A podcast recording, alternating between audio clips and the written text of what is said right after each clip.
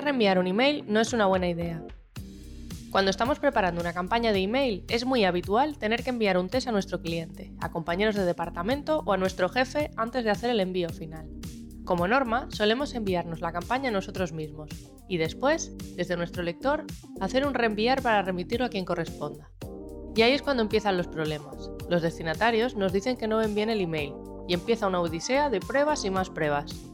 Que un email reenviado no se vea bien no es nuestra culpa, sino del lector de correo, cuando reenviamos un mensaje, los lectores de correo hacen modificaciones en el código antes de reenviarlos. Esto puede hacer que se desmonte la estructura, que los botones pierdan el estilo, que las columnas se desalineen. ¿Cómo debemos hacerlo entonces? Hay muchas opciones, crear una lista de test y hacer un envío real a quien tenga que revisarlo, compartir la versión del navegador, hacer una captura de pantalla, compartir el HTML, pero nunca, nunca reenviar un email.